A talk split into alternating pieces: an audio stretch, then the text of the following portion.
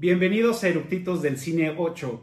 Pues seguimos en las semanas del terror y el día de hoy tenemos una gran película que sin duda es y seguirá siendo una de las mejores películas de terror. Hoy vamos a hablar del exorcista. Así que no se lo pierdan, vayan por sus palomitas y que disfruten la película. Comenzamos. ¿Ya está grabando?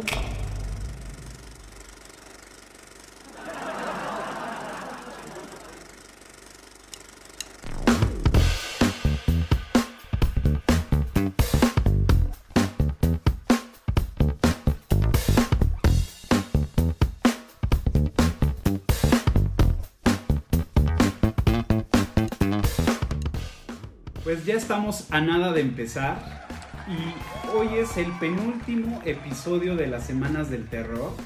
Y pues bueno, como ya les había dicho, hoy vamos a hablar del Exorcista, que es una de las grandes películas del género del terror. Y pues bueno, como ya saben, primero tengo que dar unos datos curiosos, bueno, más bien generales, de esta película. Pues bueno, como ustedes ya saben, el director fue William Fredkin, eh, los guionistas, bueno, el guionista más bien, este eh, fue basado en una novela de William Peter Butley, que es una novela eh, que él escribió y esta novela está basada en un caso real de un exorcismo en el año de 1949, pero a diferencia de, la película que pues, en este caso era Reagan, este fue un joven y pues bueno, este exorcismo cuentan que pues duró bastante tiempo, pues, casi un año. Eh, los compositores fue Mike Oldfield, Jack Nietzsche, Lalo Skinfree y David Borden. Eh, y esta película se estrenó, dio la luz el 26 de diciembre de 1973. Diciembre, buena época para un estreno de una película de terror, ¿no? Y más en esos ayeres. Y pues bueno, también saben que hay secuelas. Eh, hubieron unas películas que, bueno, fue eh, en este caso El Exorcista 2, que fue El Hereje, bueno, le llamaron El Hereje. Y esta se, eh, se estrenó en 1977. Eh, el Exorcista 3, que fue en el año de 1990. Y El Exorcista El Comienzo, que para mi gusto fue de las mejorcitas de la secuela que hubo, que se estrenó en el 2004. Y en el 2016, que también la recomiendan, que no he tenido la oportunidad de verla, eh, se estrenó la serie del Exorcista, que hay buenos comentarios, eh, espero pronto verla, ¿no? Y pues bueno, el día de hoy traemos unos eructitos que van a aparecer aquí. Saluden. Hola, Hola, ¿cómo estamos? Estos eructitos prometen que son fans de esta película. Entonces, pues bueno, eh, pues me gustaría que se presenten, yo ya los conozco, me gustaría que ustedes se presentaran. Hola, ¿cómo están? Yo soy Javier Tato. Yo me dedico a la producción audiovisual hace más o menos unos 15 años, a hacer películas, documentales, cortometrajes y demás. Y pues sí, soy un fanático de- del cine de terror, del cine en general. Y esta creo que es una película que, que pasó a la historia, ¿no? Que pasó a la historia y que es muy importante. Pero bueno, mucho gusto. Perfecto, bienvenido. hola a todos. Pues creo que ya muchos de ustedes me conocen. Mi nombre es Marlene y estoy muy contenta de estar una vez más en un programa tan importante para mí como lo es El Exorcista, para compartir con, con personas que les gusta el género, les gusta la película y que además pues tienen mucho que aportar como son los eructitos de hoy. Perfecto, gracias. Digo, Marlene ya la conocen, ya estuvo con nosotros en Back to the Future, estuvo también en El Conjuro, ¿verdad? Así es. Estuvo en El Conjuro y pues el día de hoy la tenemos aquí en El Exorcista. Eso quiere decir que es fan, fan de terror. Muy bien, bienvenida. Me encanta. Gracias. Hola a todos, mi nombre es Pedro, mejor conocido como Peter. Soy mercadólogo digital y bueno, esta película El Exorcista es de las que me llegan a gustar, que no son muchas de terror. Esta es de las primeritas que pude ver desde, desde chavito y ya me quedó grabada. Perfecto. Pues bienvenidos. Pues efectivamente el día de hoy vamos a hablar de una gran película eh, que pues bueno, sin duda ha envejecido muy bien, ha tenido, eh, la historia es, es muy, mu- muy buena, eh, la filmación es muy buena, este, mm, incluso la podemos llegar a ver hoy en día y aunque no tiene los grandes efectos que ya tienen estas películas, tiene esos trucos que, que emplearon en esas épocas para poder llegar a, que la piel se te ponga chinita, ¿no? Y, y, no necesita de estos sobresaltos de esta nueva era de películas de terror donde sale el, el, el, fantasma o el, y pues bueno, te tensa, ¿no? Esta tiene un, un terror que genera un miedo eh, psicológico y que va creciendo, ¿no? Pero bueno, eh, primero me gustaría eh, preguntarles por qué son fan del exorcista. Me entiendo el Yo soy, bueno, soy fan del exorcista porque yo creo, yo desde chavito tenía una fijación muy extrema. Me gustaba mucho desvelarme viendo las películas de terror, así decía mi mamá. Entonces yo era fanático por, de estar viendo El Exorcista, El Despertar del Diablo, eh, todas las de Freddy Krueger, Halloween, etc. Y yo creo que de las, primeras, de las primeras películas que yo recuerdo haber visto de terror, de este género, fue El Exorcista. Y sí es una película que en su momento me impactó ¿Por qué? Porque a final de cuentas el, tema, el tema es un tema que en ese entonces no era tan conocido. Yo creo que de los 95 para acá pues, han hecho infinidad de películas de exorcismo, ya a lo mejor incluso ya la agarraron de terreno baldío y ya todo, ¿no? Pero ahorita, y bueno, yo estoy hablando que la habré visto se estrenó en el 73, yo nací en el 79, pero seguramente la he, he visto a los 10 años, eh, una repetición en Canal 5 seguramente, y editada, y aún así me impactó. Ya con el tiempo la pude adquirir, ¿no? Y yo la veía y la veía y la volví a ver y la volví a ver. E incluso ayer para este programa la volví a ver y encontré muchísimas otras cosas. Perfecto, haciendo tarea. creo que sí me, sí me causó como un impacto en ese entonces sí era así como de, oye, está muy feo el monstruo ese, ¿no? La, la niña cómo se transforma. Y hoy en día, pues comparas y ves los efectos visuales y dices, bueno, pero no se ha quedado atrás. O sea, la verdad es que este cuate innovó, ¿no? Se nota mucho la influencia que tenía de Alfred Hitchcock, ¿no? O sea, el tipo trabajó con Hitchcock en la serie y se nota la manera en la que dirigió y hizo muchas cosas. Eh, con los actores, los llevó al límite y se nota el terror de los actores, se nota, los mismos actores se notan muy, muy humanos, no se ven sobreactuados. Entonces, creo que eso es una de las cosas que, que se atesoran a la hora de que ves una película. Perfecto, claro, totalmente. Yo, yo tengo que confesar, y digo, espero papá no estés viendo esto, sí, sí, dale like. yo tengo que confesar que la película a mí me la prohibieron cuando era chiquita porque mi papá se cagó cuando la vio. O sea, fue la peor película, está traumado con esta película y como que en casa la teníamos prohibida, mi hermana y yo. Entonces, si llegaba a pasar en algún canal, era como de, no la vean, no la vean, escóndanse. O como que empezaron a generar esa curiosidad, porque a mi papá todavía le da muchísimo miedo.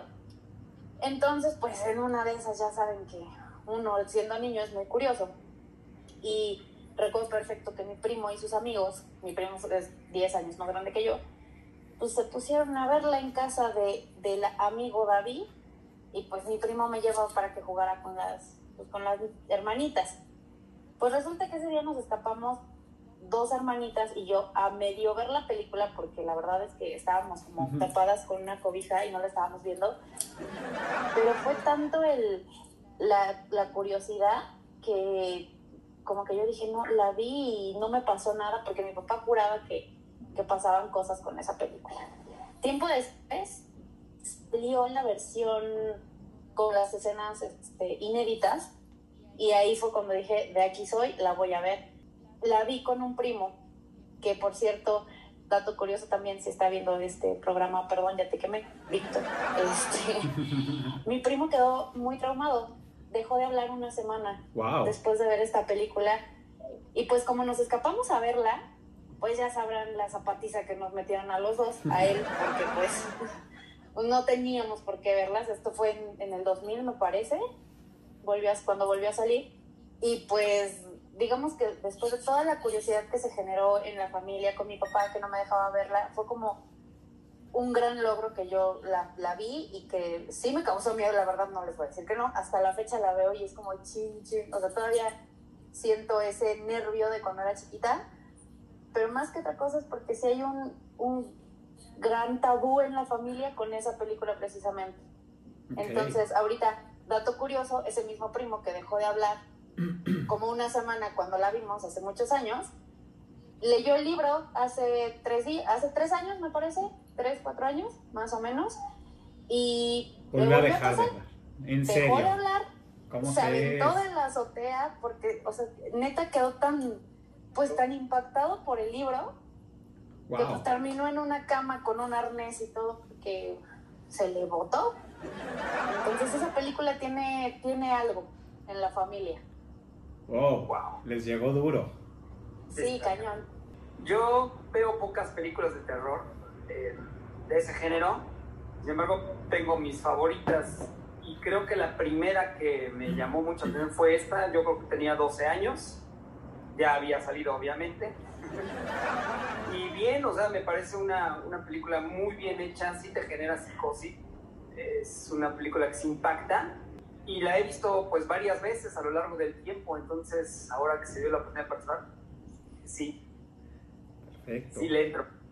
Bien, entonces, digo, a mí, yo la verdad es que esta película la vi, o sea, la vi, seguramente la vi antes, pero cuando realmente la aprecié, digamos que voy a decir que fue mi primera vez, yo ya he de haber tenido como unos 20, 20 años más o menos. Y la vi, sí, 20 años porque estaba, estaba en la carrera y un maestro nos la dejó ver.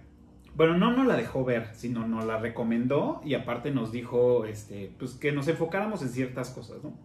Y me acuerdo perfecto que en esa ocasión fui a Tower Records a, a este, a buscarla, la compré todo, la vi y, y, me gustó mucho. O sea, dije, wow, todo lo que nos había dicho este maestro, eh, yo, yo estudié comunicación visual y la verdad es que todo lo que trae, todo lo que nos había dicho, pues sí, o sea, como que empecé a cachar y la volví a ver ahora con otros ojos y después la volví a ver con enfocándome en la música y luego enfocándome en las escenas.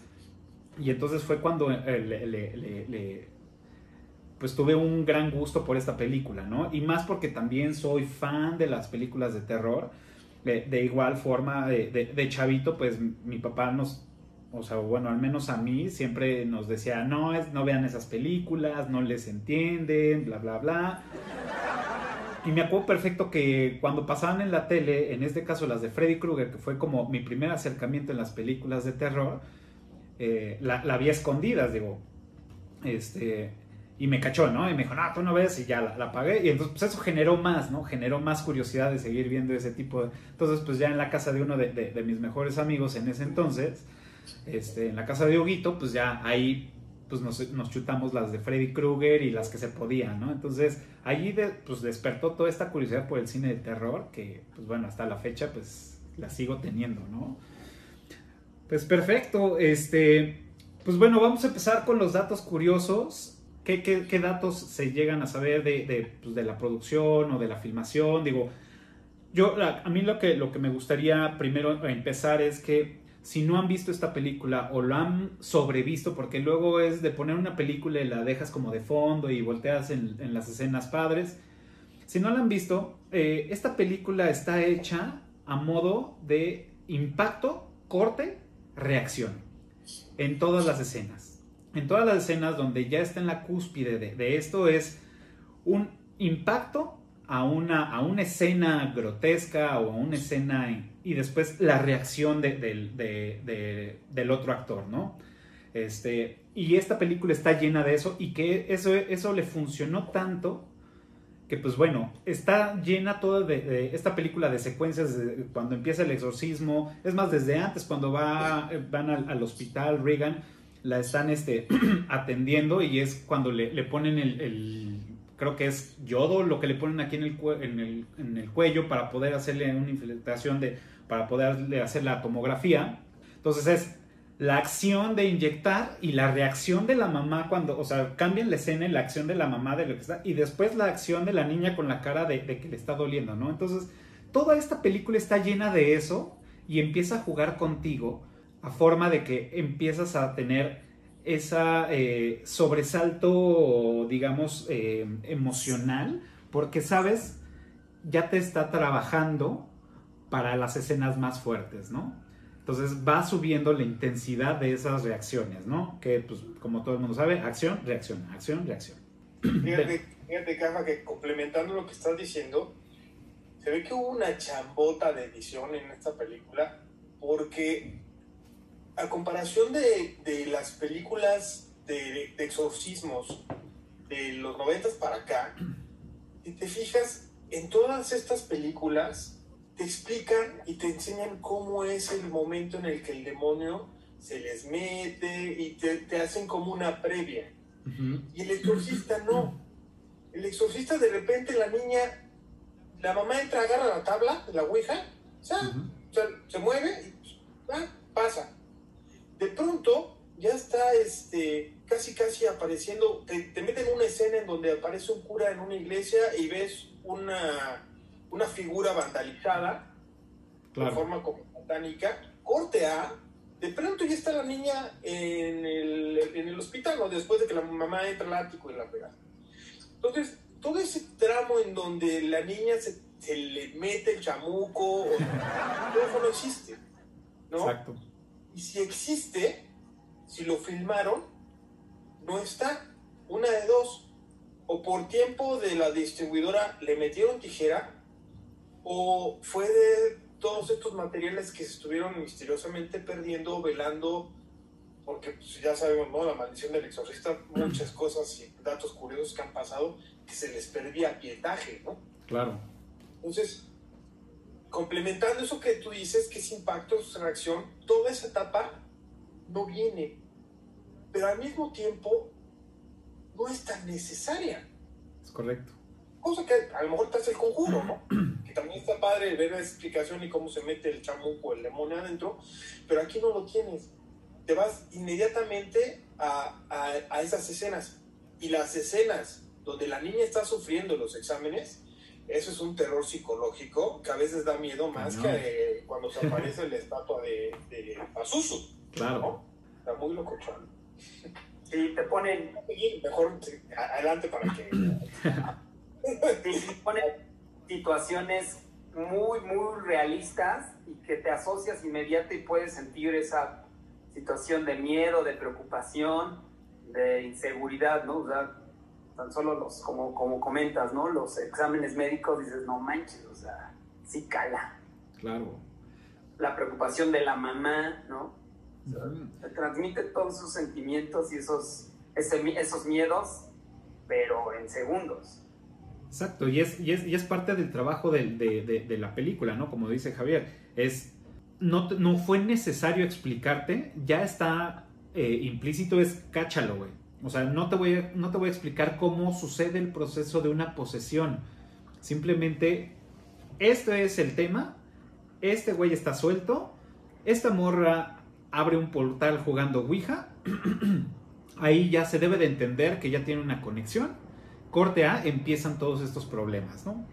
Empiezan, eh, y, bueno, parte de, de, de, de, cómo, de la magia de esta película y, y bueno, de muchas otras que es un truco que que todo el mundo hace, es empezar a generar empatía con los personajes, ¿no? Por eso primero te ponen a una Regan muy feliz, una niña muy, muy de casa, este, una relación con su mamá, aunque la mamá un poco ausente por, por el tema de la, de, del trabajo, pero pues bueno, al final hay una, hay un, este, hay una unión, está la parte ausente del papá, entonces también eso hace unir el núcleo de la mamá y la hija, entonces te empiezan a, hacer como esas escenas que no son muy largas, pero te las empiezan a dar para que generes una empatía e incluso los colores de la película son diferentes. Al principio son colores pasteles, colores más alegres, mejillas más rosadas y pues bueno, todo lo que se va transformando, ¿no?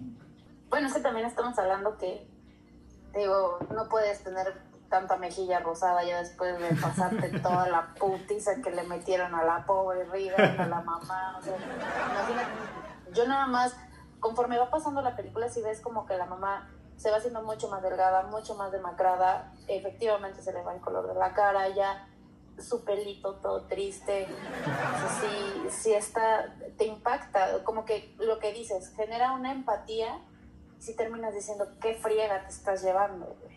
Claro, exacto, ¿no? Y pues bueno, o sea, si no lo saben, pues bueno, eh, El Exorcista fue la primera película nominada al Oscar por mejor película en esos ayeres. Y bueno, tuvo 10 nominaciones. Bueno, en este caso nada más obtuvo dos, que, que fue mejor guion adaptado y el mejor sonido, que pues bueno, todo el score que hicieron pues fue increíble. Desde el pianito, todo. Ahorita que tocas el tema de los Oscars, ahí hubo una actriz eh, de doblaje de voz, se llamó Mercedes McCambridge, ¿no? Esta mujer Orson Welles la catalogaba como la, la mejor este, artista de doblaje de la, de la época.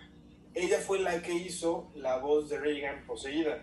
Claro, sí. Es chistoso porque cuando nominan a la niña a los Oscars, esta mujer, Mercedes McCambridge, como que no quedó muy feliz y no quería que su crédito apareciera en la película. Entonces, cuando nominan a la niña a los Oscars, se encela la mujer y dice, no, no, espérenme, yo fui, ¿no? Entonces, roba como un poco del reflector y hace que a esta niña que queda nominada, pero ya no le entregan el Oscar, ya no lo gana. Y eso pues de alguna manera como que afectó. Y se decía que esta mujer a la hora de, grabar, bueno, para hacer esos ruidos culturales, eh, tomaba muchas claras de huevo así crudas, eh, whisky y cigarro. Y órale, Y que siempre tenía o pidió un sacerdote eh, en las grabaciones porque pues, sí le daba como miedito. Claro. Creía que había como una, una fijación medio rara con, con, esta mujer.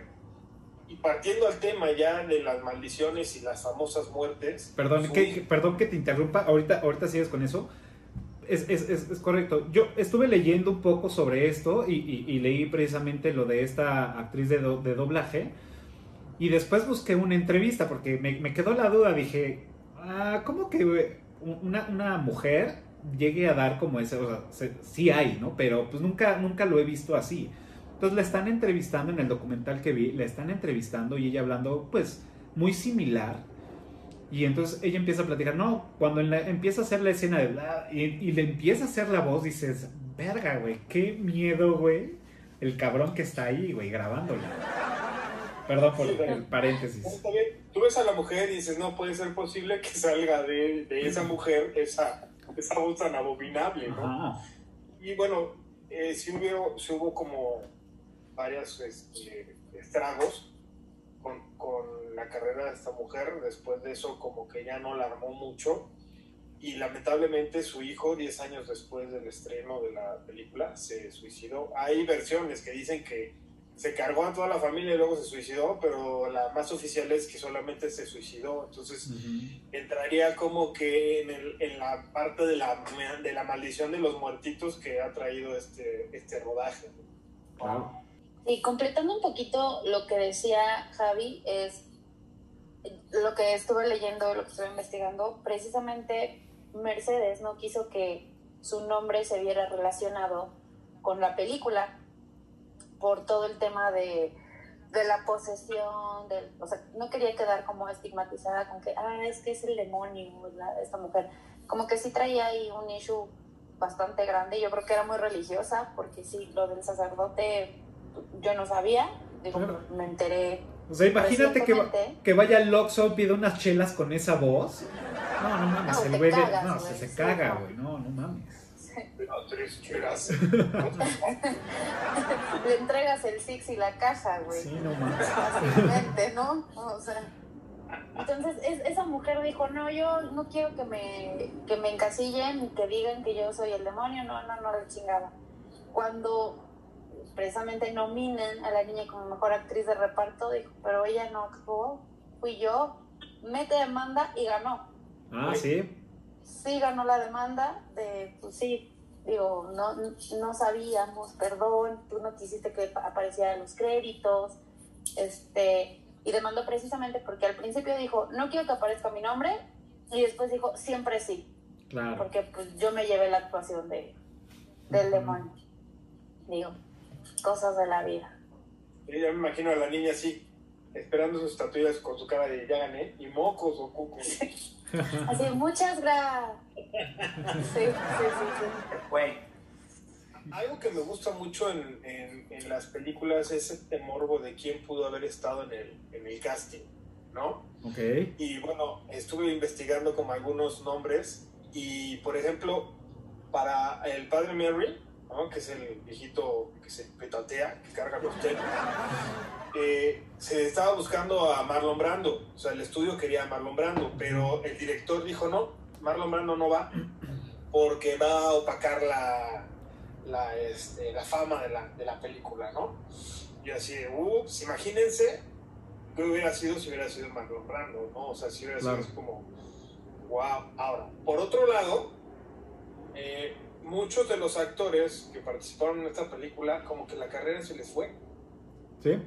Entonces, a lo mejor la carrera de Marlon Brando ahí hubiera terminado rapidito y ya no, Brian De Palma ya nomás no hace nada, ¿no? Claro. Este, hubiera estado muy chistoso, ¿no? De hecho, esta señora, la, la actriz, este, se me olvida su nombre. Y se me ha olvidado investigar. Pero según yo, ella sale en la película de Requiem for a Dream, que es la, la mamá que se mete a anfetaminas. Requiem por un sueño. Según yo, no estoy seguro, si no se parece muchísimo. Linda Blair, Reagan. No, no, no. La mamá. Ah, la mamá. La Ah. mamá. No, Re- Se No parece. estoy muy segura, ¿eh? Yo no sé, Se parece pero mucho. Buen, buen dato ese, ¿eh? Buen dato. Porque fíjate que, por ejemplo, para la mamá, este, buscaron a, a Jane Fonda. Ok. A Jane Fonda y, este, y buscaron también a, a, Audrey- a- mi pronunciación, ¿eh? Sí. resulta que Jane Fonda dijo, no, no, no, yo no le entro porque yo no creo en películas fantasiosas. Y Audrey dijo, solo si la vienen a filmar a París. Ah, cierto. Entonces, pues ya de ahí ya no hubo como mucho este consenso. Y luego hubo una actriz que a lo mejor por el nombre no le suena, pero de cara es muy conocida, que se llama Shirley MacLaine, que en ese Mm. entonces rechazó el proyecto por hacer otra película que se llamó La posesión. Justamente Ok. era de un exorcismo. Pero no le fue nada bien a la peli. Yo creo que Cierto. esa mujer, por ahí de los años 70 y 80 estuvo arrancando la cabellera porque ha dicho, ¡ah! Debí haber hecho el exorcista. 100%. Claro. Totalmente. Y bueno, ya completando, por ejemplo, eh, Carras, el padre Carras, ese es otro datote. Imagínate, si hiciera una película acaba carreras, también eh, estuvieron buscando a Jack Nicholson y estuvieron buscando a Jim Hackman y Al Pacino. Ajá. Por qué lo quiso Nicholson. Nicholson este, estaba ah, en otro proyecto y aparte estaba este, empezando a prepararse para lo que iba a ser The Shining. Claro. De hecho, ya quiero mi media hora, el director, el director estuvo a punto de ser Stanley Kubrick. Gracias al cielo. Sí. No fue. Bueno, pero la rechazó, ¿no? ¿Vale? Kubrick la rechazó la película. Y la rechazó porque ella estaba Sí. preparando, ya tenía, ya tenía el guion del resplandor, ya lo estaba empezando a desarrollar. Claro. Eh, imagínense, o sea, la hace Kubrick y nos olvidamos de Kubrick. O a lo mejor hubiera sido Claro. algo más épico. Y después le ofrecieron la segunda parte, pues y él, y él se negó. Digo, nah, tú crees, güey. O sea, yo no voy a hacer ninguna segunda parte. Literal. Sí. Y por ejemplo, imagínenselo ahorita. Reagan. Eh, Casteo, Kim Basinger. Casteo, eh, Jamie Lee Curtis y Melanie Griffith, entre muchas otras, ¿no? De las que tienen ahorita carrera. La, el estudio quería a Jamie Lee Curtis, pero la mamá no la dejó. Exactamente, porque era muy chiquita, tenía 15 años cuando se hizo el casting. Claro. Y Nacho, entonces que esta niña eh, tenía 14 cuando hizo la película, ¿no? Linda Blair.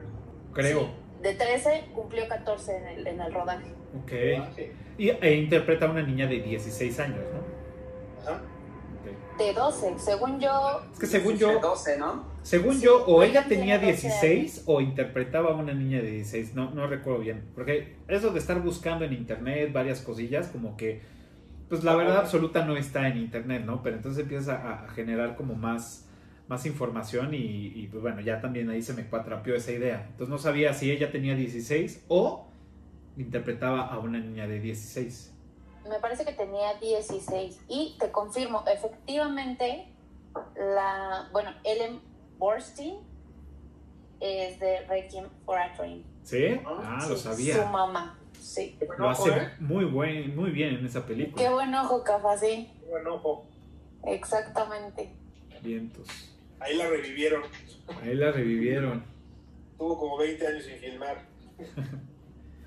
Perfecto. Ha salido como en, en, en, pequeñas series y en algunas películas, pero pues sí, no, nada, nada del otro mundo, creo. Claro. Pues lo mismo le pasó a la misma Linda, ¿no? O sea, ¿qué, qué hizo? Hizo la, la secuela, que fue... Después de un tiempo como que hizo apariciones en televisiones. De hecho, fue Playmate. Ajá. ¿Neta? Sí. No sabía. Diez años después, a los 26 años. Ajá. Ah. Sí, salió, salió en una... Las últimas apariciones fue Supernatural en la serie, que yo honestamente no, la ubico en Supernatural. No la he visto. Que a ver. Y también, eh, bueno, la gran película ¿Dónde está el exorcista? sí, ahí hace su cameo. A mí me engañaron con esa película. Cuando le dije a mi papá que quería ver la película del exorcista, me llevó esa. Dije, es que papá, creo que no es esta. Dijo, sí, sí es esa. Ese fue mi gran timo de la vida. En esa peli se supone que también hubieron cosas este, raras en el set. En la película de, de comedia. Sí. Neta, no, no sabía. Qué Yo creo que también es como una onda mercadológica, ¿no? Sí. Seguramente. Sí, se ayuda a jalar atención. Digo, no dudo, yo, yo la verdad sí creo mucho en, en todo esto de las energías y, y, la sugestión y todo esto, entonces no dudo que haya, que haya habido algunos ahí eventos desafortunados durante el rodaje de cualquiera de las anteriores. Claro. Bueno, de hecho, nueve muertes no, no es no, ya suena a coincidencia, ya es demasiado, ¿no? O sea, sí se murieron nueve personas. Sí. El que interpreta al director, este. El personaje se llamaba. Actor. No, no. Creo que fue. Ese actor se muere una semana después de haber terminado sus llamados. O sea, ni siquiera se había estrenado la película y el actor ya se había muerto. Y varios familiares de los actores igual se murieron. ¿No? Eh, eh, el hermano de, de este el que hace el padre Mary, uh -huh. él estaba filmando la escena del exorcismo cuando le hablaron y le avisaron que su hermano se acaba de morir y no estaba enfermo, no tenía ninguna enfermedad terminal, entonces claro. sí, estás como... Sí, no.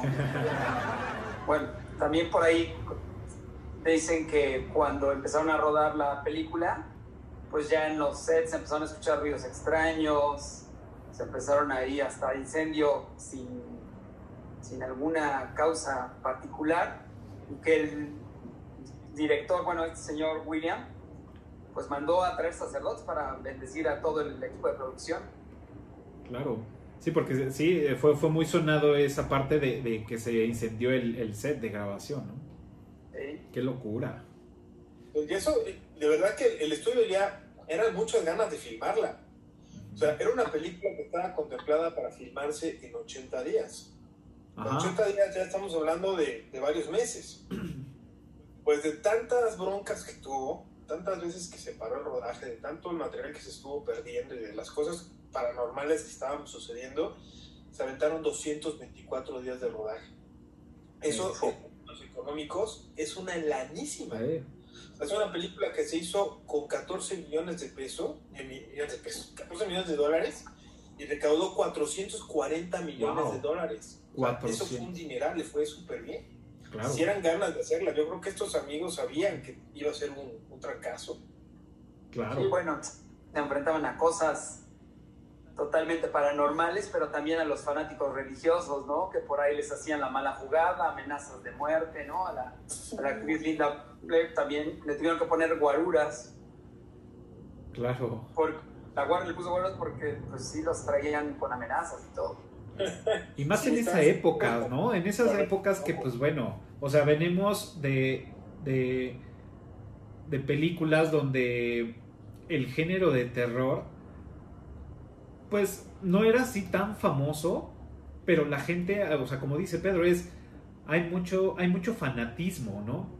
E, en cualquier religión y cuando empiezas a escuchar que se está haciendo eso, pues parte de tu del fanatismo es pues lidiar con eso y acabarlo, ¿no? O sea, decir no y no y no y pues o sea, pasó con las del conjuro, que pues iban a la casa de esta señora a a, robarse cosas, a, a, apedrear. ¿no? De que pues es una casa embrujada y pues bueno, ¿no? O sea, el fanatismo es, híjole, es peligroso.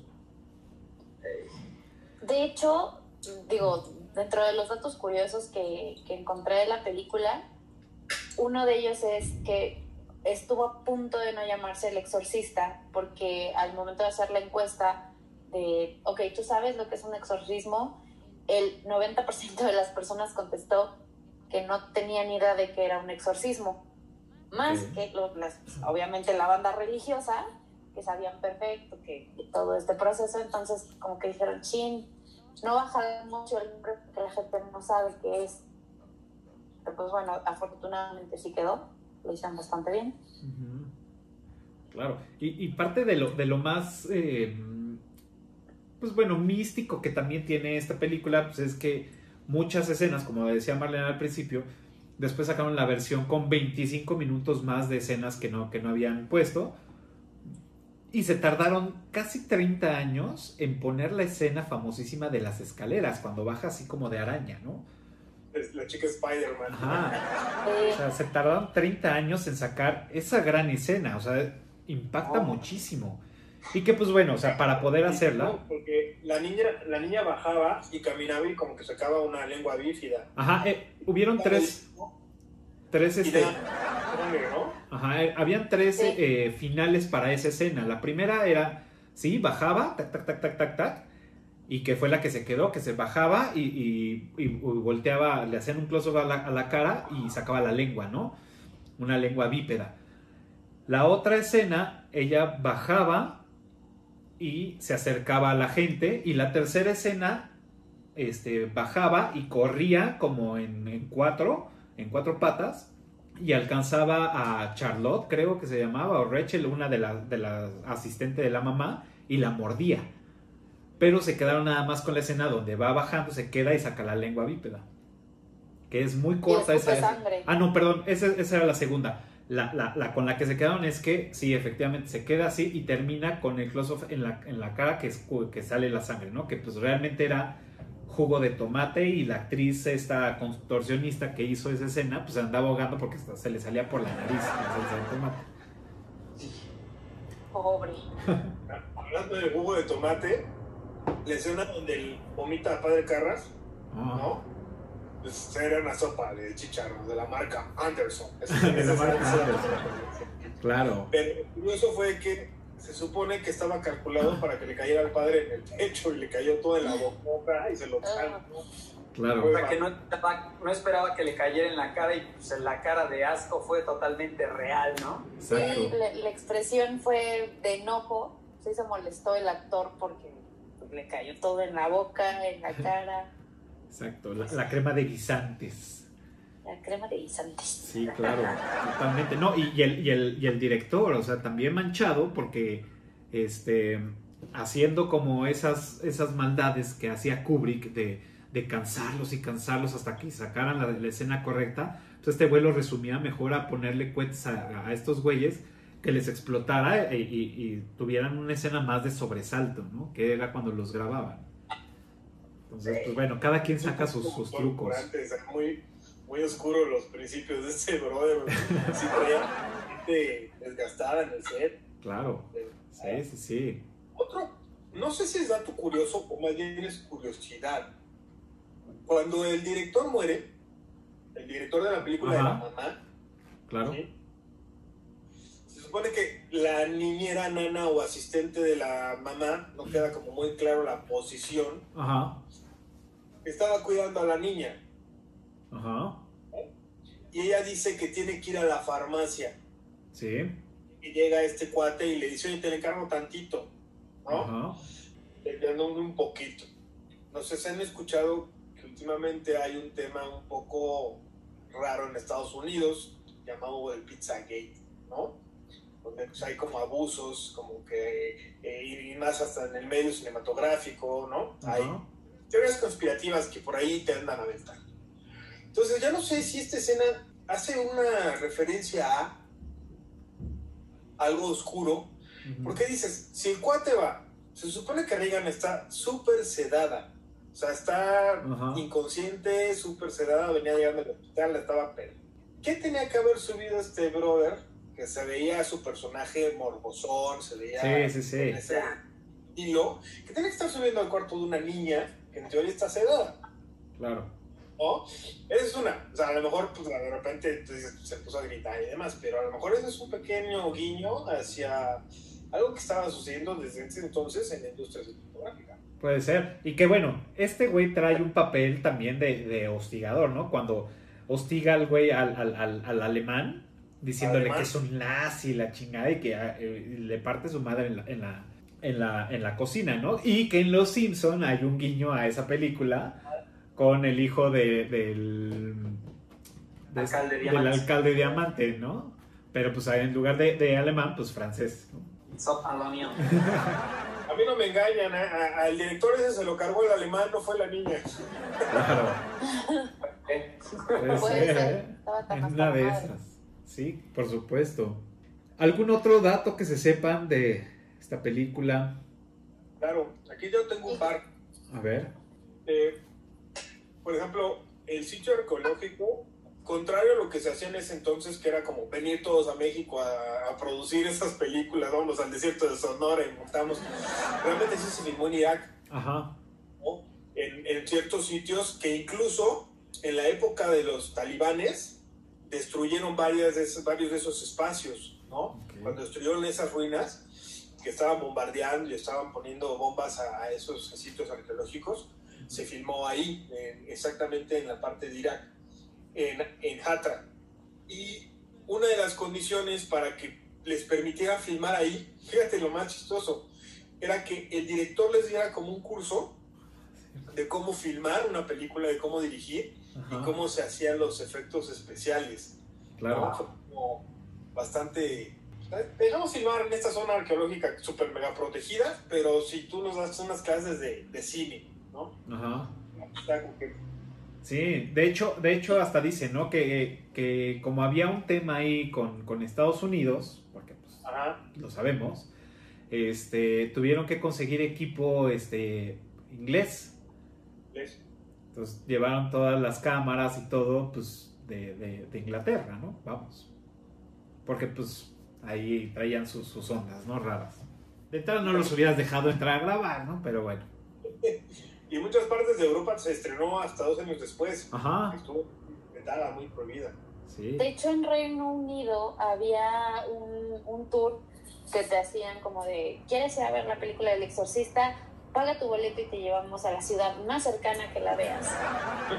Entonces, tú pagabas y te, te sacaban de, pues, para ir a, a, la ciudad más cercana que vieras la película y ya te regresaban a tu casita.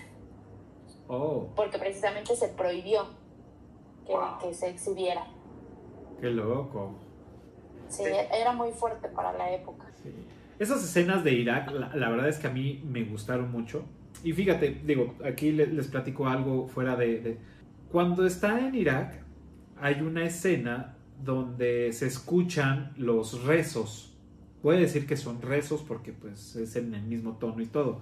No es una canción de ahí, sino siento que es un rezo porque aparte es por un hombre y se escuchan como ecos, ¿no? Yo no había hecho el hilo, digo, esto es como muy personal, ¿eh? ¿eh? fui hace muchos años a un rave donde tocó Carl Cox y en una canción, bueno, estaba mezclando una rola y pone esos rezos. Y yo dije, ay, qué loco, se escucha súper loco. Entonces, yo nunca había hilado, ¿no? Entonces yo trataba como de buscar esos rezos de dónde son y entonces empecé a buscar, este, rezos, ¿no? Este, de, varias este, religiones, a ver cuál era eh, o se parecía, ¿no? nunca lo encontré.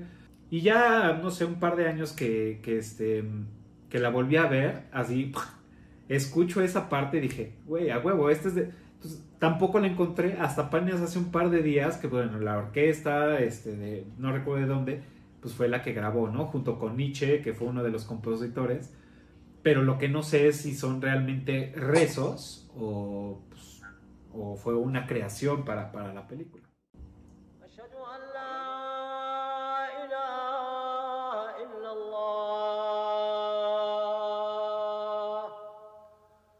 أشهد أن محمد رسول الله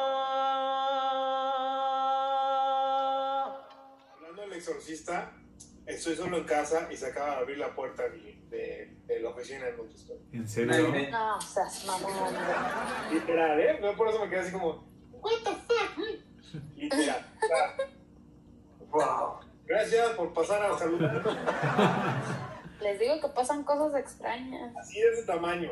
Otra cosa muy rara que me pasó, yo tenía toda la idea de que la música del exorcista, esta música icónica, me parecía a la de los expedientes secretos X. Yo vivía con esa idea años, ¿eh? Pero era que me dijo, café, pues te vamos a invitar al programa. Y dije, ah, va, buenísimo. Y dije, bueno, la voy- las voy a escuchar. Me puse a investigar en internet, ¿no? Y buscándola, resulta que no soy el único que tenía esa idea. Habían varias personas que decían, oye, ¿qué onda con este show? ¿Por qué se parecen tanto? Y las escuchas y no tienen, o sea, Ujú. nada que ver, ¿no? Dije, efecto Mandela, ¿no? Qué loco, o sea, muy... Pero fue algo que me pasó y aunque ahora estaba como haciendo la recopilación de los datos, pues les comento que me, que me sucedió, fue así como de, ¿no? Y ya la escuchas sin nada que ver, ¿no? Wow. Ya hay gente que la hila, dices, Sí. Sí, hay, hay ciertas notas que, que- que comparten, pero pues de ahí se, se- pues, es, es- es diferente. Pero sí tienen como esas notas dices, ay, bueno. Y me pasó, digo, obviamente, pues era con toda la intención. Me pasó con las de Volver al Futuro y con esta última de. mm, eh, del videojuego que este chavito, bueno, que es este de animación y tienen un. eh, y se meten y saca un DeLorean él y compiten y todo. Y tiene muchos guiños de la música, de, porque también la hace Al- Alan Silvestri, ¿no? Entonces, así como esta, pues hacen en, todas, ¿no? Como los refritos de, la- de las canciones que, que van reciclando. Y pues bueno, nada más van haciendo como ciertos arreglos, ¿no? Y es probablemente muy similar. ¿Algún otro dato que por ahí tengan, que quieran compartir? la de los muertos, o sea, a final de cuentas, yo no sé si ya sea más como mito, porque como que tampoco doy mucha información acerca de, pero se supone que murieron entre 4 y 9 personas, entre ellas un camarógrafo, Ujú. que se supone se cayó en las escaleras donde se supone que el padre Carras al final muere, ¿no? Entonces, cuando estás filmando, y eso pues, está muy loco, porque cuando estás filmando y vas a hacer una escena así, tengo esta oportunidad de estar yo en el set, el camarógrafo siempre trae atrás a alguien de resguardo, siempre hay alguien agarrándote la espalda porque vas caminando hacia atrás. No ves nada. Si vas a tener unas escaleras. Entonces, el mismo camarógrafo, este, no sé si antes de morir o se murió, no, o sea, dice, no explico cómo fue, pero el tipo cayó y se y rodó las escaleras, ¿no? Dices, está como muy raro. Entonces, ya no sé si son mitos que empezaron a ayudar a hacerle más publicidad o si realmente empezaron o sucedieron esas cosas, ¿no? Claro. Yo, yo no investigué tanto ese, ese- esos temas porque en algún momento los escuché. Yo no creo tanto en, en esas cosas. Probablemente si suceda o no suceda, nunca, la verdad he tenido un, un acercamiento de este tipo que yo recuerde lúcidamente y que, o sea, escucho historias de mis hermanos, ¿no? Que pasaban donde antes vivíamos, pero yo no las viví. Este, o, son, o son de esas historias que se repiten y se repiten y se repiten que a lo mejor tú dices, ah, sí, claro, ¿no? Pero, pero la neta es que nunca las viví. Entonces dije, bueno, esa parte esotérica y de, de- de fantasmas, pues yo ahorita no, no, no la voy a tocar. Eh, Probablemente, pues ya ustedes hicieron el favor de- de mencionarlo, ¿no? Pero, a ver, platíqueme de las escenas de la película que ustedes digan, wow, estas escenas me encantan, las transiciones que tienen. A mí me encanta mucho, por decir, lo que les decía en un principio, cómo, cómo va cambiando todo, los colores, que este director juega mucho con los colores, esas transiciones de, desde un inicio de que todo es maravilloso y todo, y cómo van cambiando, ¿no? Desde la primera ida al doctor, la segunda ida al doctor, cuando la casa todavía está iluminada con colores muy claros, vivos, cuando ya la, casa pues ya no tiene luz, o sea, o tiene este, resplandores más azules. Obviamente pues ahí viene la parte donde necesitan que sea un lugar más oscuro, un lugar que genere frío, que te sientas incómodo, de poder subir las escaleras. Cuando subes las escaleras se transforma todo, se empieza a hacer más oscuro. Entras a la habitación y ya son tonos azules, muy fríos. Y obviamente, pues, ahí el dato curioso, ¿no? Que es, trabajaron con tres o cuatro este, aires acondicionado a full para llegar a una temperatura de menos casi 40 para que todo el vaho fuera natural de, la, de, la, de las personas, ¿no? Entonces, todo ese... Eh, eh, eh, juego de, o trucos que se utilizaron para poder generar ese ambiente, son increíbles. Y, siempre que la veo, me acuerdo perfecto y, digo, cuando lo vomita, ¿no? A, a, Mary, ¿no? Lo vomita y todo, entonces van al baño, bueno, va este, el Carlos va al baño, le lava la, no, no recuerdo cómo se llama, la, este, le voy a decir bufanda morada. Este, perdón para los religiosos, pero sí, eh, bueno, esa bufanda va, la, la, la, moja, la exprime, la limpia y se le entrega. Cuando se la pone, digo, no mames, güey. Está mojada esa madre. Estás a menos 10, a 5, a 0 grados, lo que tú quieras. Y luego te pones a madre fría en el cuello, puta, güey. Estás Qué terror, güey. Se me hace, o sea, me da mucho frío cuando veo esa película. ¿Ustedes qué escenas son de las que recuerden que digan, estas son buenísimas? A mí me gusta la conexión del padre con el demonio desde que están en Irak, esas puestas de sol. Son muy buenas. y ya desde ahí te da el preámbulo de que algo gacho va a pasar, ¿no? Cuando se para en la estatuilla y tiene esa conexión, empieza a soplar el viento, los perros empiezan a atacar, ¿no? La cara de los iraquíes ahí viéndolo ya, ya es un preámbulo que dice, ya valió. Y entonces cuando ya están haciendo el exorcismo y se le aparece la figura y lo, y lo identifica, es como que ya lo traía encima y me lo vine a encontrar acá. Claro. Entonces esa parte de, oh, lo venía persiguiendo. Sí, no, esas escenas son buenísimas. Como dices, esa, ese atardecer en Irak, que precisamente es cuando pasan los rezos. Ajá Sí. Ahí se trataron el tiro, así se vieron fijamente y dijeron tú y yo. Exacto. Que es cuando empieza él hilar, ¿no? Desde que encuentran las piezas y le dicen, ah, mira, encontramos varias cositas. Entonces él ve la, la figura. Varias dice, cositas. ¿no? Aquí, aquí va a haber pedo. Y... Está desvariando, ya se, se vieron las cositas. Le vio la cosita al demonio. No, no, no. Y luego, y luego van a, luego va, no sé, a la oficina del otro güey y empiezan a platicar de eso. Y cuando le dice, oye, ¿sabes que No, es que tengo que ir a, otro lado, que me imagino es corroborar lo que habían encontrado ahí, esas cositas que habían encontrado enterradas, va y lo enfrenta, ¿no? Diciendo, aquí estoy, ¿no? Y esa escena, o sea, atardecer, los perros en chinga, como ese Pedro ahí, los iraquíes, y luego se ponen frente a frente, bueno, él se pone frente de, la estatua y se queda esa escena y cómo va girando la toma.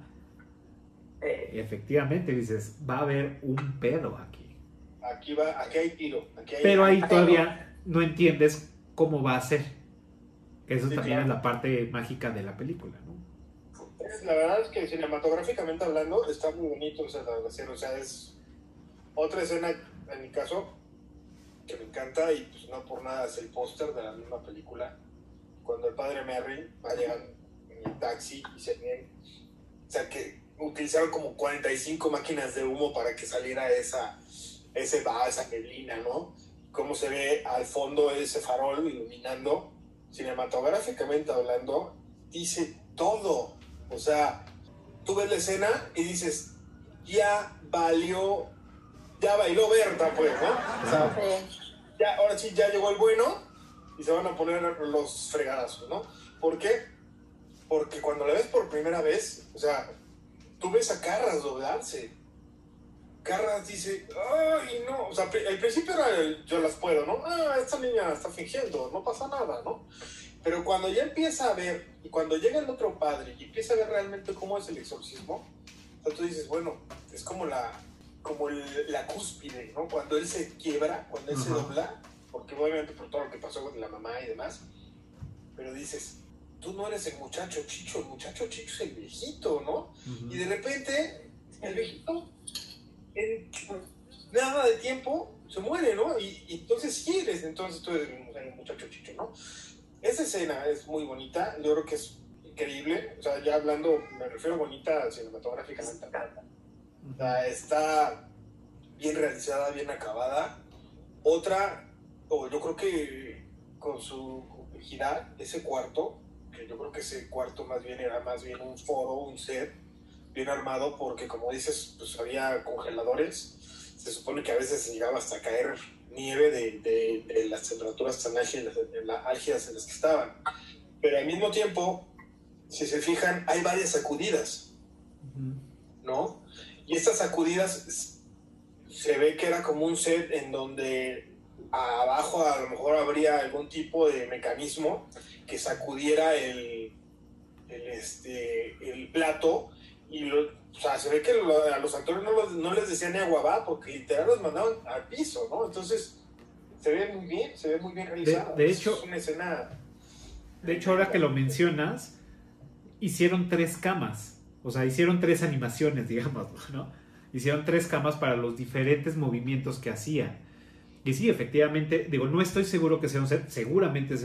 Entonces, vi como detrás de cámaras de algunas escenas donde está la pared, está la cama y acá atrás está toda la producción eh, girando manevillas, este, moviendo tablas, moviendo todo y es dependiendo el tipo de movimiento que hacía diferente a, cada una de las escenas.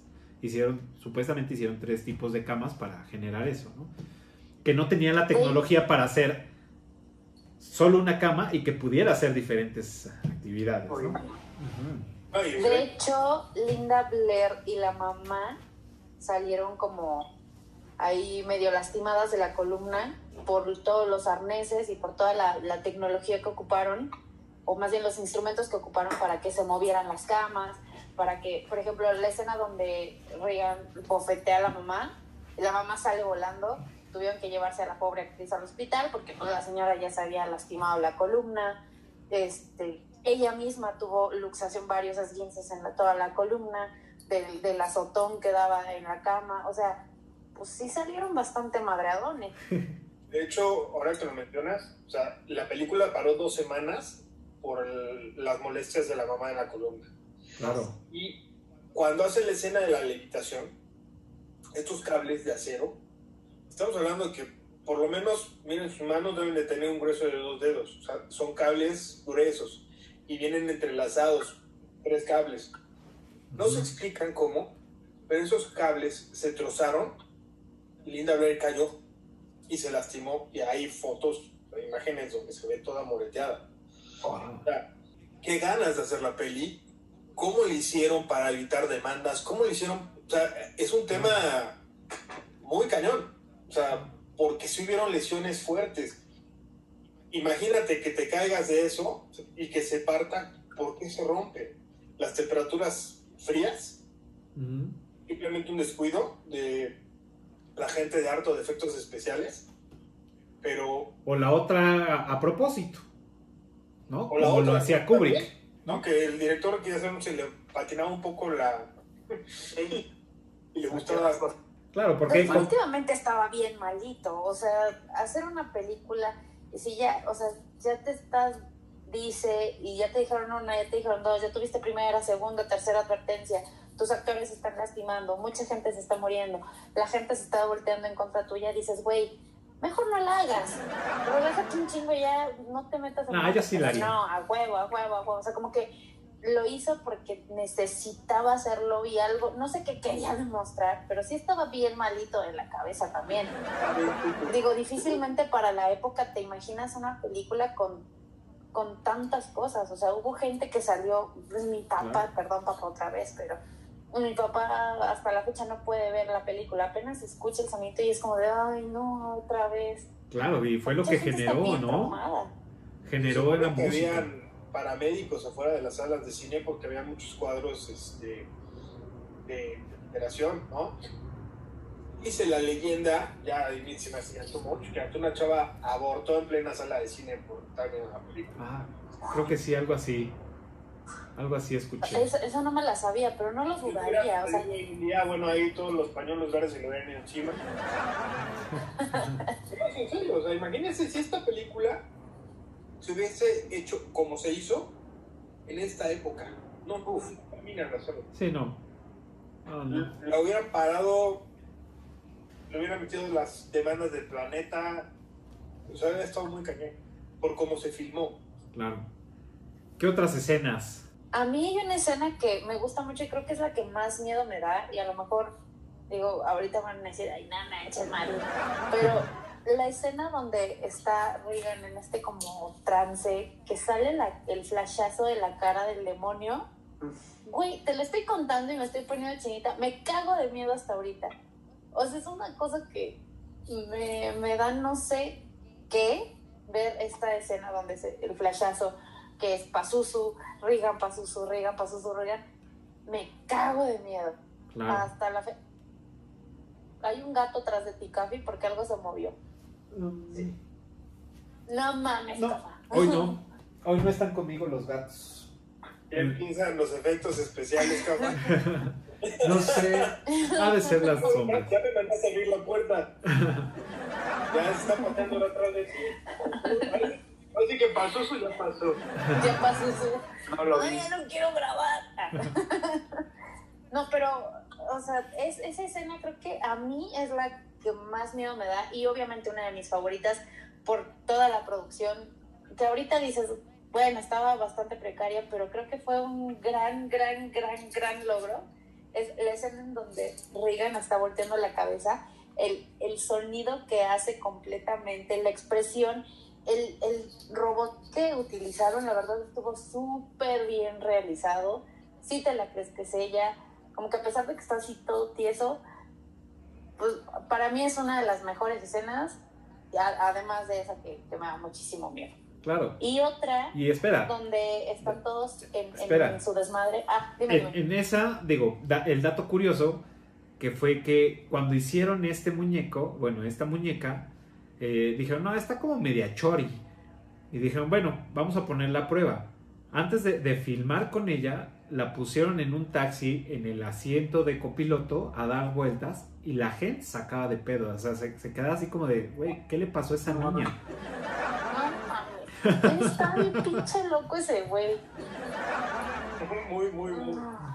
No, güey, qué, qué ganas de traumar a la gente. No, bueno. Ya llegaron los tamales oaxaqueños. Tamales oaxaqueños. Digo, voy a hablar tres segundos porque amerita hablar tres segundos de la, de la tercera parte de esta saga, El Ok. Exorcista 3. No. Pero hay una escena que a mí sí me marcó y se me hizo muy bien lograda y tétrica. Y creo que es la única que asusta en toda la bendita película. Al inicio, la película empieza y se ve una iglesia y se ve como un viento impresionante, ¿no? Y, y, y hay adentro figuras de la iglesia y todo. Entra viento muy fuerte, abre las puertas de la iglesia, entran hojas como si fuera, este, pues yo creo que el demonio. Y hay un Cristo crucificado, con los ojos así, cerrados. Y en cuanto se abre la puerta y entra el viento así, el Cristo abre los ojos, ¡pam! No mames. Esa escena, hasta No ahorita la que te la estoy diciendo, ¿eh? como dice Maggie, que me pone la piel chinita. Esa ha sido una de las escenas que sí me han marcado. Este, que digo, ¡uy! ¿No? Que sí dices, ¡ah, caray! Se la recomiendo. Vean nada más, es lo único que vale la pena de la película. Yo vi las, las, la- las secuelas, o sea, vi la 2, la 3 y, y, le decía a- a- a Marley al principio, antes de que empezamos a grabar, que la única que para mi gusto fue un poco salvable fue la última, ¿no? La historia del, pa- de- del padre Merrick. Que tampoco es tan, es tan buena, o, o no sé por qué nunca le di, o sea, las he visto creo que una vez nada más, les voy a dar una oportunidad y a lo mejor encuentro algo, pero pues como que tampoco están muy sonadas, entonces, y de hecho ya ni me acuerdo de, de- de muchas escenas. Sí, la verdad es que tuvo esa maldición de las secuelas y precuelas. Son pocas, deben ser contadas con una mano las películas que funcionan así. Claro, Volver al futuro es una de ellas. Eso porque trajo al maestro Zemeckis encima y a Spielberg de Metiche. claro. No, este, pero son muy pocas las películas que llegan a tener esos éxitos, de tener unas secuelas o unas precuelas buenas. Sí, totalmente. De los sustos, que digo, ya hablamos de, de los sustos, o sea, que nos han generado, pero así, de las escenas de sustos, ¿cuáles son las que, que, que recuerden así bien? Híjole, yo esa de Pazuzu, creo que es la, la que a mí más me impacta. Ok, Y la que evito todavía a mi, a mi edad, güey. Sí, la evito bastante. ok. ¿Tú, Peter? A mí cuando, cuando el, padre, el padre de Mary está haciéndole el exorcismo y se le aparece el- la, la imagen del demonio que vio en Irak. Ahí es así como de, ya valió. Sí, es, sí. es dura. De hecho, fíjense, en esa escena hay un error de, de continuidad, pero que bueno, les quedó bien. Están. No recuerdo cómo, cómo empieza, pero. Total, el, el, el- el padre Marras la, la, la- la amarra de, de- de manos.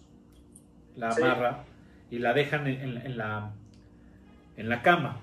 Corte A, sale esta famosa escena que dice Pedro, donde sale el demonio y, y sale ella así como con las manos, ¡ah! ¿no? Ahí ya no tiene amarradas las manos. Dices, bueno, rompió los amarres. Termina esa escena y sigue con las manos amarradas. Ah, no manches. No. La voy, le voy Ajá. a poner atención. Sí, ¿eh? Tienes toda la razón. el susto. Exacto, ¿no? Pero bueno, Pero estás Claro, bueno. en la escena que te va, pero bien, ¿eh? Buen ojo, buen ojo. Ujú, Está, está, está buena esa escena. Por decir, a mí de las escenas que, que más. Una es la de. La de cuando bajan las escaleras al revés. Se me hace muy impactante. Porque es la acción-reacción. O sea, y en este caso es, es al revés. Es. Está hablando la mamá. Y ves cómo se le transforma la cara cuando voltea hacia las escaleras. Y dices, algo va a pasar, cabrón. Y efectivamente, corte A. Nunca te esperas que esté bajando las escaleras como araña con el sonido que le pone y luego le, y le sale la sangre, dices, verga. güey". No, O sea, man. creo que Sí, esa sí escena es muy, muy perra, ¿no?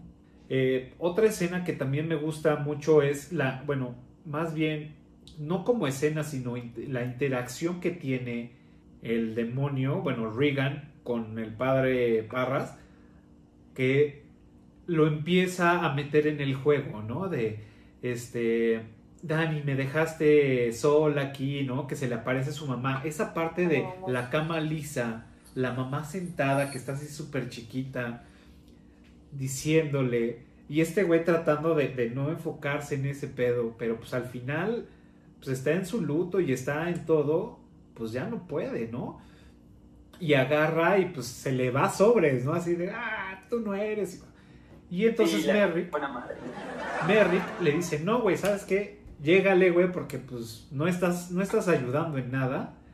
Corte A, sale la escena y está al fondo, está el demonio, bueno, está eh, Regan, en medio está el padre y acá enfrente está Merrick. Entonces hace esa, esa, esa, esa escena completa de cómo están posesionados en la película, ¿no? Como primera parte, Merrick el padre Merrick como la entidad, como el, el, digamos, el primero en, en este show. Después Ah, es sí. el, el otro padre y después al último. Entonces se ve perfectamente clarito cómo están formados. Y esa escena me, me- me gusta mucho. Más que miedo o sobresalto, me gusta mucho por todo esta, este concepto que trae, ¿no? Y bueno, al menos ya se va a la verga y bueno, al otro se lo carga también, ¿no? Tal cual. Ujú. Perfecto. A ver, ¿y qué piensan de, bueno, qué, qué les pareció la música, todo el score que hicieron de, de- en esta película? Me parece que hace buena atmósfera, o sea, sí está súper bien a tono para las escenas. digo, no, no estoy muy eh, metido en ese tipo de, del audio de, de las películas, pero para mí como, como espectador me creó una buena atmósfera, me pareció eh, muy buena. Claro, totalmente. Sí, yo creo que cumple perfectamente con el cometido. O sea, no hay una película, partiendo del punto que no hay una buena película sin una buena musicalización o sin un buen soundtrack, una película de terror que no tenga incidentales, que no tenga este tipo de sonidos que te metan de lleno, que te tengan al borde de la butaca, pues no sería una película como tal, o sea, no ayudaría. Y en este caso, aparte de que se aventaron un home run con la música icónica, eh, creo que está muy bien musicalizada, creo que tiene muy buenos efectos de sonido. Digo, las ocurrencias, ¿no? De que los chillidos estos eran cerdos en, un matadero, cosas así, pues se habla de un, de un diseño de producción importante. Creo que a final de cuentas sí, es, sí está bien lograda. Eh, no tampoco recuerdo bien como en los nombres de los, de los personajes que hicieron la música, pero la verdad es que se rifaron. O sea, sí, sí, sí, te, sí te provoca como escalofríos, ¿no? Si dices, oh, caray. A mí la neta me parece, en general, una obra maestra, la película. Además de que sí considero que, que el, el tipo estaba bastante malito de, de sus facultades y que quería lograr algo, algo quería lograr con la película. O sea, ¿quién te hizo tanto daño? O algo así, porque, güey, tenía ganas de aterrorizar a la gente utilizó todos los medios posibles, se hicieron muchas pruebas de sonido con muchos, muchos materiales, se hacía pruebas de sonido. Eh, La escena precisamente de la cabeza cuando ella va volteando es un teléfono viejísimo que se encontraron, entonces empezaron a hacer pruebas, ok, ¿cómo se, cómo se escucharía con un poquito más de terror? Tráete este, este material, tráete, o sea, como que hicieron todo lo posible porque realmente la gente se cagara de miedo y con los materiales y con los, los recursos de la época que no eran los mismos que ahorita.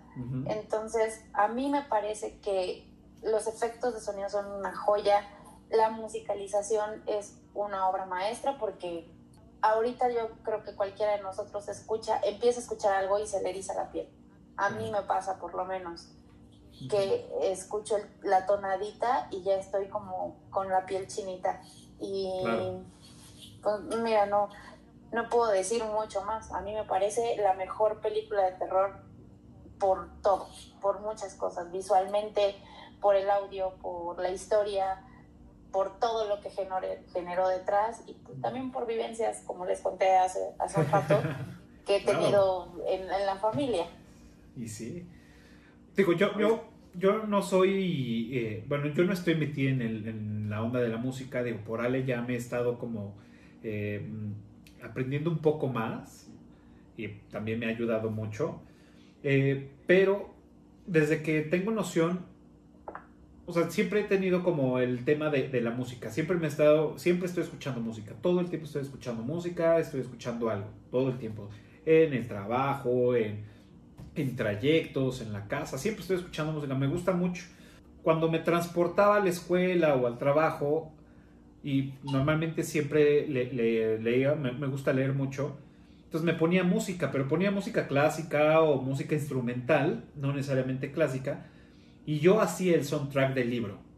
Entonces trataba de, buscar música que, fuera como acorde al libro, entonces siempre ha sido como eso cuando me empiezo a clavar más en la onda de las películas y empiezo a entender que sí juega un papel muy importante la, la musicalización y los sonidos y todo, este, empiezo a hacer como este reconocimiento de decir, bueno, esta película yo la reconozco por esta rola, ¿no? O esta rola me la ubico en estas películas, ¿no? Entonces, si para mí las catalogo de esta forma, cuando una película no está bien musicalizada, pues nunca me acuerdo de, de- de- de lo que escuchas, ¿no? O sea, nunca escuchas a lo mejor ciertas cositas, sonidos especiales que utilizan para ciertas escenas y ya. Pero por decir, para mí, para mi gusto es, por decir, Gladiador, me encanta el soundtrack, me, encanta la música que hicieron para Gladiador, ¿no? Y es algo que para la serie de Game of Thrones me, me encanta porque sí asocio mucho la música con, con, las escenas, ¿no? Y lo que pasa aquí con, con El Exorcista es que también, entonces, para lo poco estudiado de, de, de, de ese tema, puedo decir que sí llegó a, a, transmitirme y que la música también hizo que yo pudiera meterme, como dice Pedro, meterme en ese ambiente de, de, lo que está sucediendo y la música lo logró muy bien porque hay, hay, canciones que no hacen match con las escenas. Entonces cuando tú decides o, o, tu cerebro decide suprimir una de las dos, o la escena o la música. Entonces cuando ya no hacen match y cuando dices, pues, ¿qué tal la música? Pues no, no, no le puse atención, entonces suprimiste la música. O, ah, escuchaste que estaba la rola, ¿en qué escena? Ay, no me acuerdo, entonces suprimiste la escena. Entonces sí debe de haber como un balance y eso lo he aprendido con, con Allen estos, este, en estos últimos años que se ha estado dedicando a musicalizar películas. Entonces esa, esa es la padre y, y junto luego la, la, la, experiencia que, que bueno, he, generado de, de, escuchar, eh, de, de, escuchar música, ponerle en su track a un libro, de ver películas y asociar música, pues bueno, ¿no? Entonces, ahora que volví a ver en estos días haciendo mi tarea, la del exorcista, puse atención a la música y dije, totalmente, o sea, sí, sí, sí evoca, y fuera desde la rola de, del pianito, ¿no? Ti. O sea, que todo el mundo lo sabemos que hasta la mano peluda lo usaba para, para de intro en su programa, que chale. Pero, pues sí, eso es lo que genera, ¿no? Muy bien lograda la música. Pues perfecto. ¿Tienen algún otro dato antes de que pasemos a la trivia? Nada más un comentario morboso. Imagínate de repente es 1971, te van a contratar para trabajar en esa película y, y, y está el director, ¿no? Así, en la entrevista, ¿no? Y las preguntas que te harías así como de, ¿Está usted dispuesto a ser maltratado en el rodaje? Ah, ¿Tiene usted algún pariente que quiera que se muera próximamente? Sí, está usted contratado. ¿no? Oh, Sería así como muy coqueto. Ah, yo creo que así fueron las entrevistas con nuestro amigo. Con el William, claro, no manches, qué cagado. Entonces que sí, ¿no? Digo, puede, puede pasar y, y como el exorcista han habido como muchas, no sabemos si es mercadotecnia, si realmente llegó a pasar de alguna u otra forma, ya sea paranormal o, provocado por alguien, ¿no? Que quiso jugar ahí la, broma. Pues bueno, espero que tengan ahí su, su, trivia. Este, como saben, pues generamos aquí eh, las trivias para toda la gente que nos está escuchando. Y pues bueno, las primeras cinco personas que contesten correctamente en la caja de comentarios de este video en YouTube, pues bueno, se van a ganar nuestro reconocimiento eh, y la mención honorífica con bombo y platillo en los siguientes episodios. Eh, hago un paréntesis. Desafortunadamente eh, no hemos tenido ganadores completos de, las trivias. Se han, han escrito algunos y no las han este, contestado. No sé si están muy perras las, las preguntas o la neta les está dando hueva. No lo sé, pero bueno, las vamos a ir generando y por ahí este alguien va, va este, a salir diciendo yo me las sé y las ponga y pues bueno, ya lo, lo, lo vamos a, a, mencionar y hasta en una de esas lo, invitamos a, a, un próximo capítulo de Eructitus. Pues bueno, este, ¿quién empieza con su trivia? Yo tengo una que me pareció bastante curiosa, eh, que es ¿qué edad tenía el actor que interpretó al padre Merrin? Mm. Wow. ¿Y por qué procesos, a qué proceso se tenía que someter durante cuánto tiempo para lograr el personaje?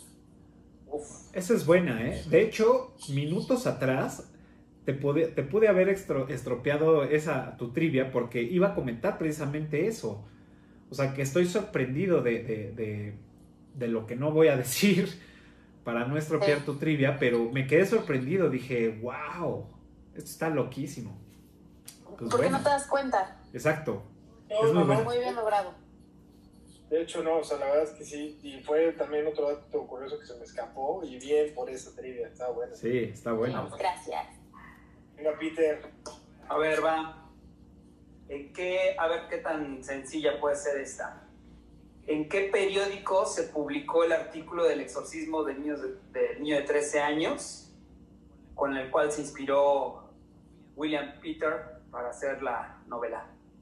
Ok, esa es buena. No tengo ni idea, pero la voy a buscar. La voy a buscar. Esa es buena, ¿eh? Bien. Menciona tres grandes actores de renombre que estuvieron mencionados para hacer el personaje de Padre Carras. Perfecto. Muy bien. Esa es buena. Pues yo tengo una súper fácil porque nunca creí que se fuera a mencionar en, este episodio, pero pues bueno, se mencionó muchísimo. pero eh, ahí les va, esta es muy, muy fácil, esta es como la de regalo, la del maestro barco. Para que todos pasen. Para que todos pasen. ¿Cómo se llama la estatua o el demonio que se pone frente a frente el padre Merrick en Irak? ¿Y cuál es la historia de este demonio? Es muy fácil.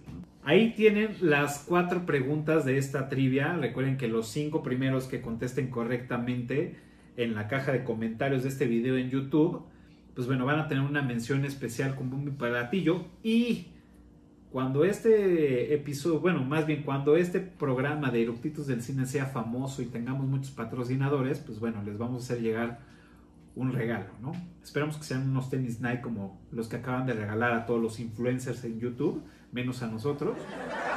Esperemos que sea algo así. Pues muy bien, este, y como es costumbre, parte de esto es, me gustaría que nos dijeran qué están viendo actualmente, que nos recomienden algo, este, qué es lo que están viendo y en dónde lo están viendo. Bueno, yo estoy, bueno, ya terminé de ver una serie en Netflix que es totalmente inteligencia artificial, que se llama Better Than Us. Es rusa, es corta, deja al final ahí una posibilidad de una secuela, una segunda temporada. Me parece muy buena, muy bien realizada la parte de la inteligencia artificial. Okay. Ya, vi, ya he visto anteriormente otras películas sobre ese tema, pero esta creo que los rusos la hicieron bastante buena. Sí, yo sí la recomiendo. Bien, la voy a poner en la lista, esa si no, no la tenía en el radar. Pues yo ahorita, la verdad, por temas de chamba y todo esto, no he tenido tiempo ni vida de muchas cosas, pero debo confesar que sí me puse a, a ver una de mis series favoritas, que es Malcolm. Okay. Entonces ya llego podrida de la oficina, ya pongo Malcolm, estoy haciendo la cena, jajaja, me río un rato me acuesto a dormir y mira, duermo súper feliz. Me encanta esa serie. Ok. Yo, la, yo veía pedacitos en, cuando la pasaban en la tele. Nunca le, la, seguí en, en el canal 5. Nunca la seguí como, como tal. Pero pues sí, sí estaba, la veía, ¿no? Y se me hacía divertida, pero no, nunca fue como fan. Tú, Javier, ¿qué nos recomiendas que estés viendo ahorita? O sea, la industria audiovisual está un poco parada, entonces yo ando viendo todo. Pero eh, yo le puedo, bueno, realmente están como gustos muy diversos. Me atreví a empezar a ver Cobra Kai. Eh, no me ha decepcionado, la verdad. No, para nada. Sí, y eres fan de, de, esa película tan icónica que fue Karate Kid. Creo que está buena. Reivindican un poquito al personaje del villano. Estoy viendo una serie que me topé por ahí que se llama La Revolución. Ok. Esa muy buena, muy recomendable, serie de época. Pero aparte de ser una serie de época, tema, toma ciertos temas tipo de vudú. Entonces eso es un poco oscura. Y está muy buena, la verdad se la recomiendo bastante. Y por último, bueno, estaba viendo La Maldición de Blind Manor, que es como del mismo director que hizo La Maldición de Hill House. Y bien, ¿eh? la verdad, muy bien, eh, muy buena película, muy buena serie, está bastante coqueta. Esas serían como mis tres recomendaciones. Claro. De hecho, esa serie ya la tengo aquí formada para empezarla a ver. Este, porque sí, me gustó mucho La Maldición de Hill House. O sea, se me hizo una muy buena serie de terror. Este, la hicieron bastante bien. Y pues bueno, todos, todos los que nos gustó esta serie, pues estábamos esperando eh, la, nueva. Entonces también ya la tengo ahí, ahí formada. Yo acabo de terminar Ratchet. Este, la acabo me gustó mucho la, serie. Tiene pues sí, sus, sus tintes de, de, la época que me gustan, de este, colores pasteles, vivos, todo. Aparte esta actriz que no recuerdo su nombre, que salió en American Horror Story, este, no, no la principal, sino eh, otra, se me fue el nombre, también lo hace muy bien y trae esos tintes entre, este, entre esta serie de, de American Horror Story y aparte eh, eh, el personaje de esta Rachel, que es un guiño a, a la enfermera que sale en la película de Atrapados sin salida, que es Ah. la misma este, enfermera. No sé todavía muy bien eh, cómo hilarlo o cómo es, cómo es, si fue antes o después. Me imagino que fue antes, digo, no voy a spoilear, pero me imagino que fue antes de, de- de esta serie o de este tiempo. Muy buena, se los recomiendo, ahí está en Netflix. Eh, sigo viendo la interminable Dragon Ball con Ale todos los fines de semana en las mañanas. Ya estamos en la saga de Cell.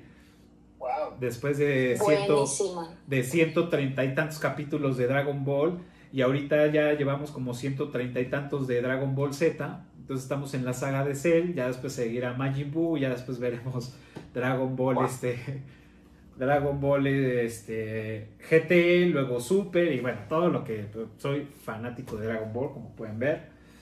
Eso es lo que estamos viendo de fin de semana y, y pues yo les, les, les quiero recomendar que en su momento cuando vi esta serie, pues mucha banda así fue como de, bueno, mames, ¿cómo recomiendas eso? La verdad estuvo muy bien, se llama Hernán y está en Amazon Prime, que es de Hernán Cortés. Esta serie, la verdad, la hicieron muy bien. O sea, si no, si dejamos un poco a- al lado de la historia, veámosla como una eh, serie tal cual es, eh, sin, sin meternos tan exquisitos en la no es cierto, así no pasó, porque mi libro de la SED dice, decía esto, cero, ¿no? Más bien, no crean véanla. los libros de la SED, por favor, no crean en los libros de la SED. Los libros de la SEP dicen que Benito Juárez fue un humilde pastorcillo. No les crean. Sí, exacto. Los, li- los libros de la SED quieren que tus niños de cuatro años empiecen a masturbar. No crean en los libros. Exacto. ¡Neta! Sí. Pues bueno, yo les dejo esa serie, este, véanla, está muy padre, está muy bien hecha, este, la filmación, todo, los personajes, este güey, la verdad, lo hizo muy bien el actorazo, que se- soy muy malo para los nombres de los actores, soy bueno para las películas, los nombres de las películas, pero para los actores soy malísimo, este güey español que la hizo de, de, de, este, de Cantinflas, este, bueno, la verdad lo hace impresionante en, en su papel. Oscar de- Jainada, ¿no? ¿Se llama? Oscar Jainada, muy bueno. Ajá.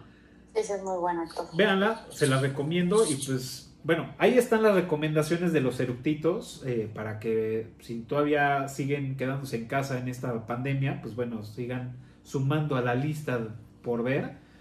Estas son muy buenas recomendaciones. Este, y pues bueno, y la pregunta final, del 1 al 10, ¿cuánto le ponen al exorcista? ¿Y por qué? Yo le pondría un 9.5. Ok. ¿Por qué? Porque si bien es una película que causó un hito, que es un clásico ya hoy por hoy es cine de culto, se adelantó a su época, tiene temas muy fuertes que en su momento pues, no se conocían mucho, innovó, causó polémica, fue un éxito en taquilla, o sea, tenía todo, todo eh, eh, para hacer, o lo más, más bien dicho, lo tiene todo para hacer una gran película. ¿Por qué le pongo 9.5? Porque hoy por hoy ya no la veo tanto como cinéfilo, sino la veo desde el ojo de producción audiovisual, ¿no? Con ciertos conocimientos. Y le encuentro ciertos detallitos de edición que eh, ya para conocedores del medio, este, pues dices, lo pudieron haber hecho un tantito mejor. Pero la película es espectacular, es muy buena y me vi un poco exigente poniéndole ese 9.5 este, solo por ese pequeño detalle, ¿no?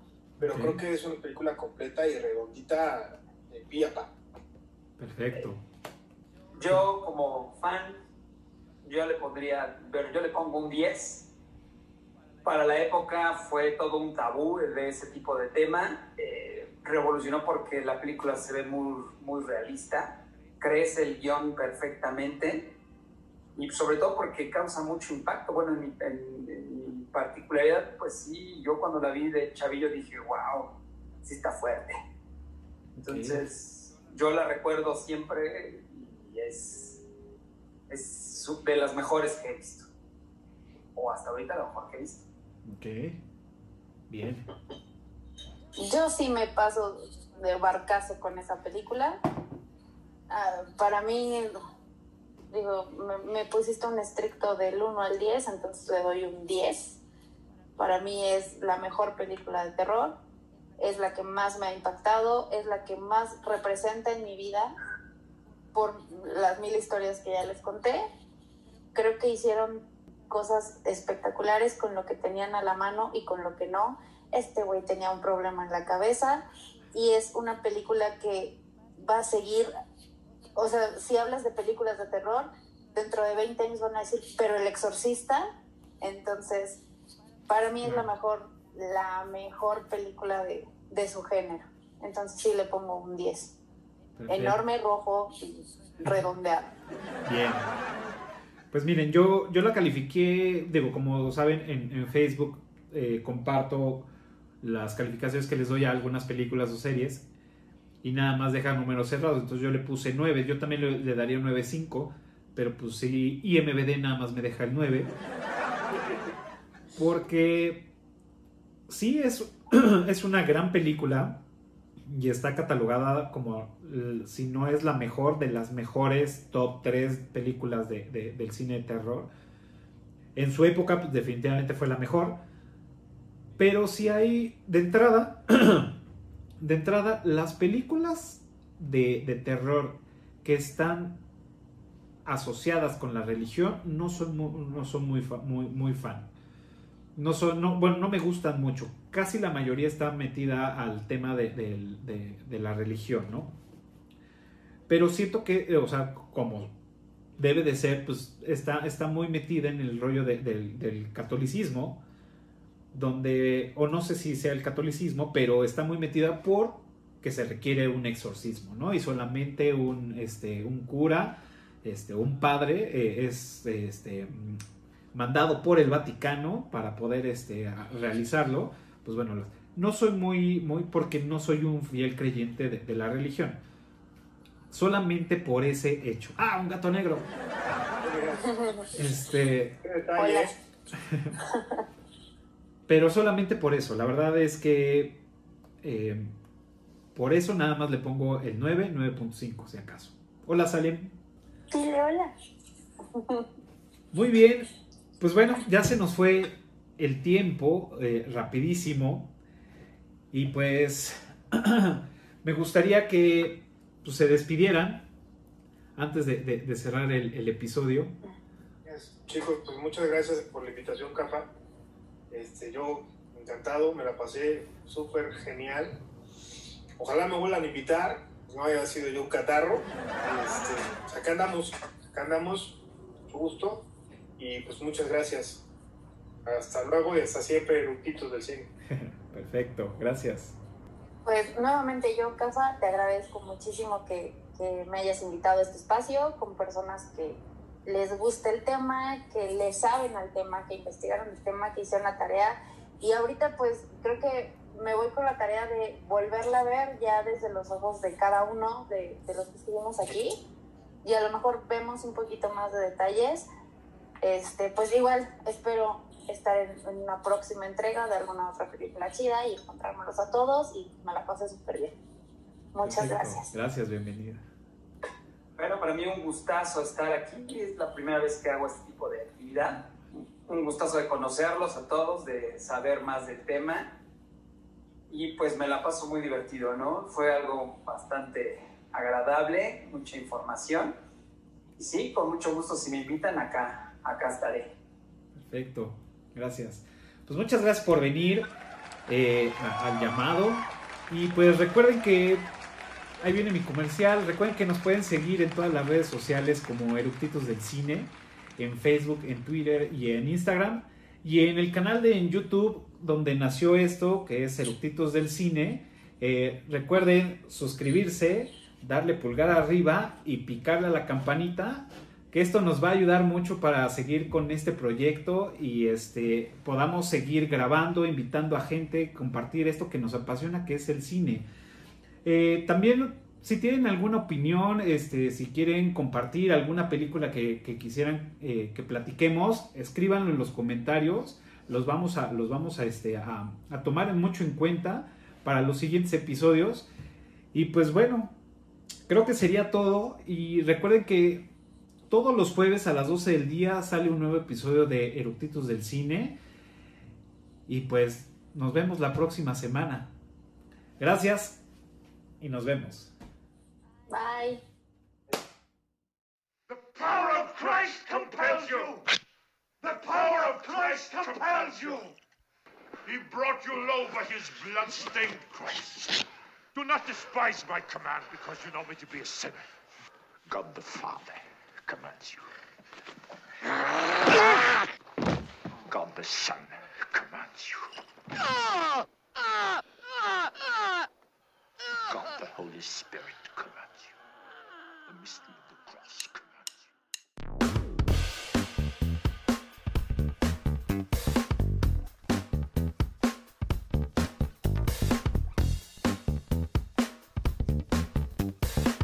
Claro.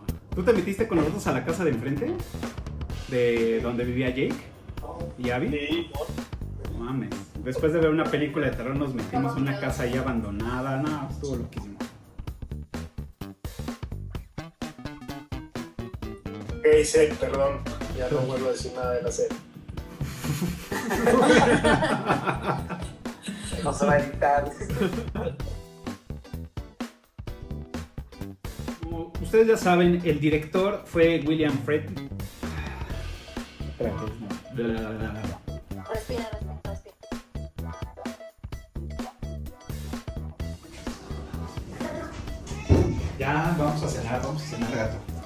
Ya. Ya, ya.